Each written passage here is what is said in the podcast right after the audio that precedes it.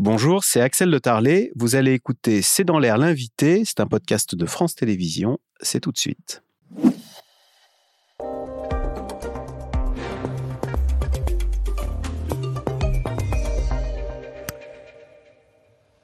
Pierre Lagrange, bonsoir. Vous êtes euh, sociologue, anthropologue. Vous avez préfacé le livre de Xavier Passot. J'ai vu un ovni, perception et réalité aux éditions du Cherche Midi.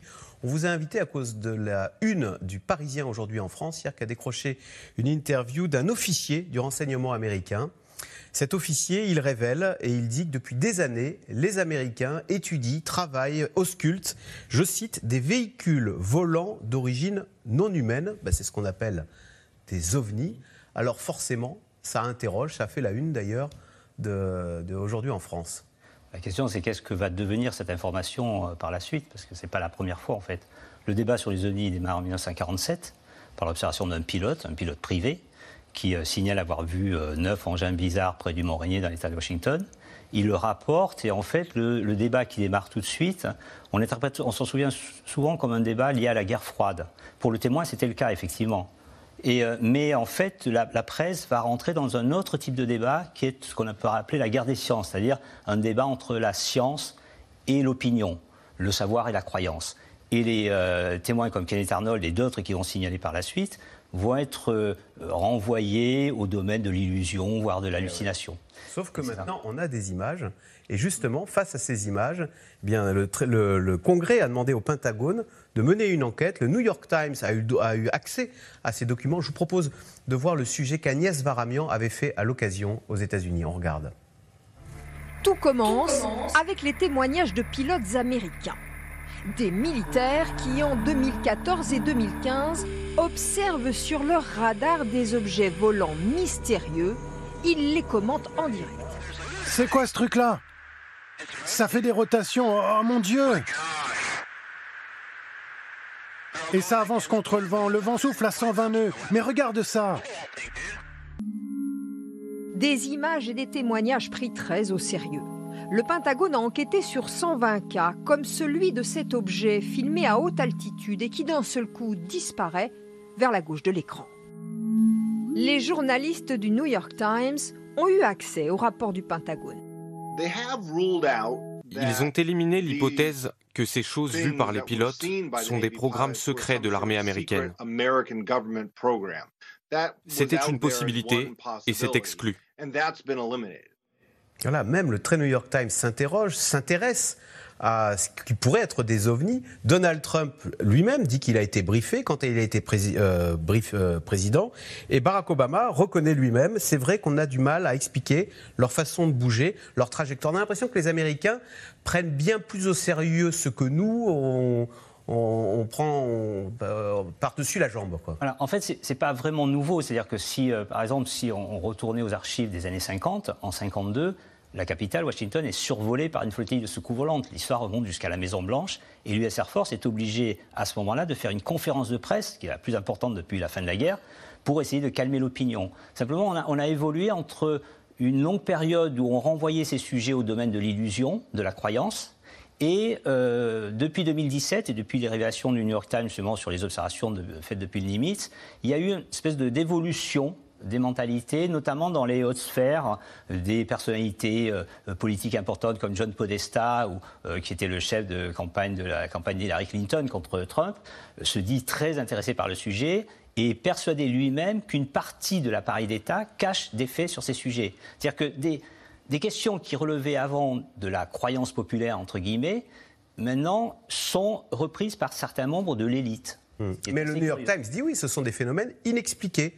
Et donc, euh, bah, quand on n'arrive pas à expliquer quelque chose, on s'en remet à une force de l'au-delà Est-ce que ça, ça rejoint C'est là où la science rejoint la croyance? J'observe quelque chose, je ne l'explique pas. C'est l'au-delà? Alors, en fait, le vrai problème, c'est la façon dont nous, occidentaux, nous voulons à tout prix séparer la science et la croyance c'est le sujet que j'étudie depuis toujours à travers ces sujets-là, c'est qu'on a toujours voulu distinguer, depuis euh, l'Église le faisait avant en dénonçant les superstitions populaires, il y a toujours eu cette espèce de volonté de vouloir clairement délimiter ce qui relève du savoir et ce qui relève de la superstition, de la croyance irrationnelle. Et ces sujets, comme on ne les comprend pas, comme on n'arrive pas à s'en saisir, on les rejette dans le domaine de la croyance. Et pourquoi ça nous fascine? Pourquoi ça fait régulièrement la une euh, des journaux, et particulièrement aux États-Unis d'ailleurs En fait, c'est une fascination qui est liée, euh, pareil, à la, fondation du monde moderne.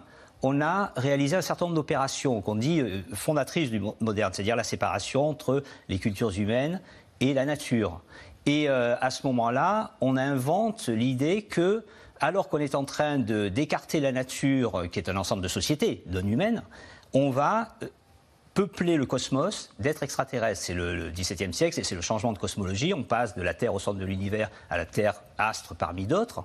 Et donc, on va commencer à créer cette idée que le, cosmos doit être peuplé. C'est la question, euh, sommes-nous seuls dans l'univers De forces extraterrestres qui pourraient venir, alors pour le meilleur ou pour le pire? Pour le meilleur, d'ailleurs, cet officier américain qui parle dans euh, Le Parisien, il dit ces matériaux non humains il pourrait, euh, pourquoi pas, nous être utile pour lutter contre le réchauffement climatique ou pour faire des progrès dans la médecine, comme si on attendait euh, qu'une divinité euh, extérieure vienne nous sauver.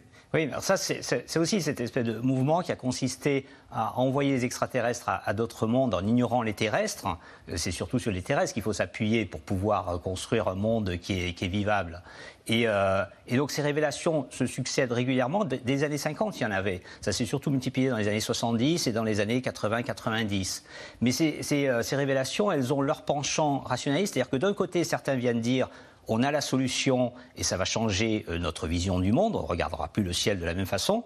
Et puis d'autres disent non, le problème, c'est l'extension de la crédulité, de l'irrationnel. Donc vous voyez, il y a toujours cette espèce de tendance à euh, séparer les choses en deux et à vouloir soit qu'on soit face à des révélations, soit face à une espèce de montée de la crédulité qui est aujourd'hui un vrai, c'est un vrai problème de la crédibilité. On parle beaucoup aujourd'hui à l'heure des deepfakes, à l'heure des réseaux sociaux, de la montée justement de la crédulité, euh, des fake news. Hum. Curieusement, euh, ces histoires d'extraterrestres, surtout en France, on est peut-être trop rationnel pour y croire et euh, contrairement aux Américains d'ailleurs, bah, c'est ce que je disais tout à l'heure, on, on prend ça par-dessus la jambe. Oui, on a la même attitude qu'avaient les Américains dans les années 50 jusqu'à la fin des années 60. C'est-à-dire, c'est de on a tendance à considérer que ça relève de, l'irrationnel. Mais le vrai problème aujourd'hui, euh, parce que moi j'ai grandi dans un monde où on avait en gros tous à peu près la même vision du cosmos, la même cosmologie. Aujourd'hui, on est dans un monde où, euh, entre le discours, par exemple, des scientifiques du GIEC et ceux d'une partie de nos élites politiques industrielles, on n'a absolument pas la même perception du monde. Alors, vous disiez en 1947, on a découvert des soucoupes volantes. D'ailleurs, pourquoi soucoupes volantes C'était parce que ça ressemblait à des simplement flying saucers. Ça voilà, c'est une description imagée pour rendre compte de l'observation de Kenneth Arnold. Il avait décrit ça comme des soucoupes qui, qui ricochaient sur l'eau. Et le, jour, le, comment dire, le raccourci des journalistes a fait qu'on a forgé l'expression flying saucer et flying disc. Et en France, en France, alors est-ce que régulièrement on s'interroge, on, croit voir Oui, mais en euh, France, il y a un service qui étudie au sein du CNES ces sujets. Il y a des groupes d'amateurs qui enquêtent euh, sur ces sujets. Mais toujours, le vrai problème, c'est comment.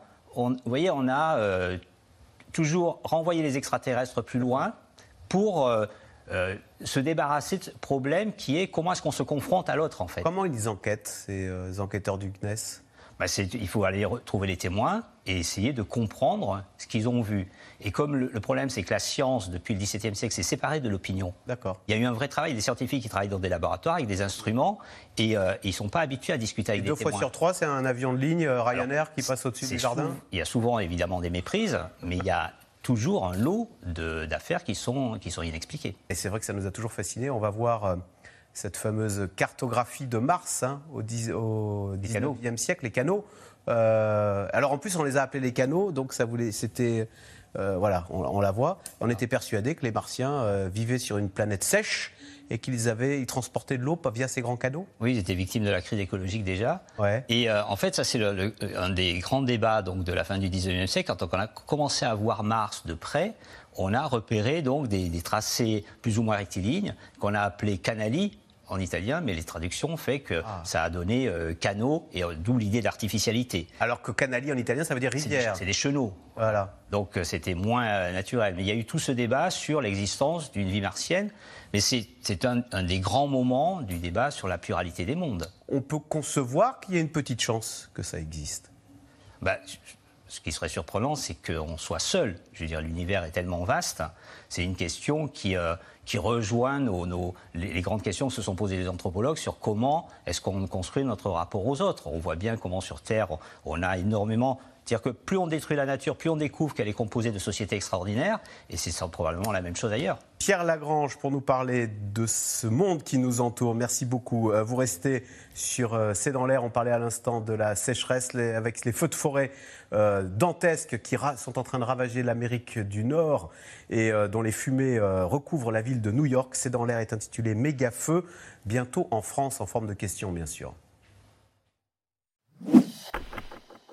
Merci d'avoir écouté C'est dans l'air. Comme vous le savez, vous pouvez désormais écouter l'intégrale, mais aussi l'invité ou vos questions à nos experts. Tous ces podcasts sont disponibles gratuitement sur toutes les plateformes de streaming audio. Et pour le replay vidéo, c'est sur France.tv, bien évidemment. À bientôt.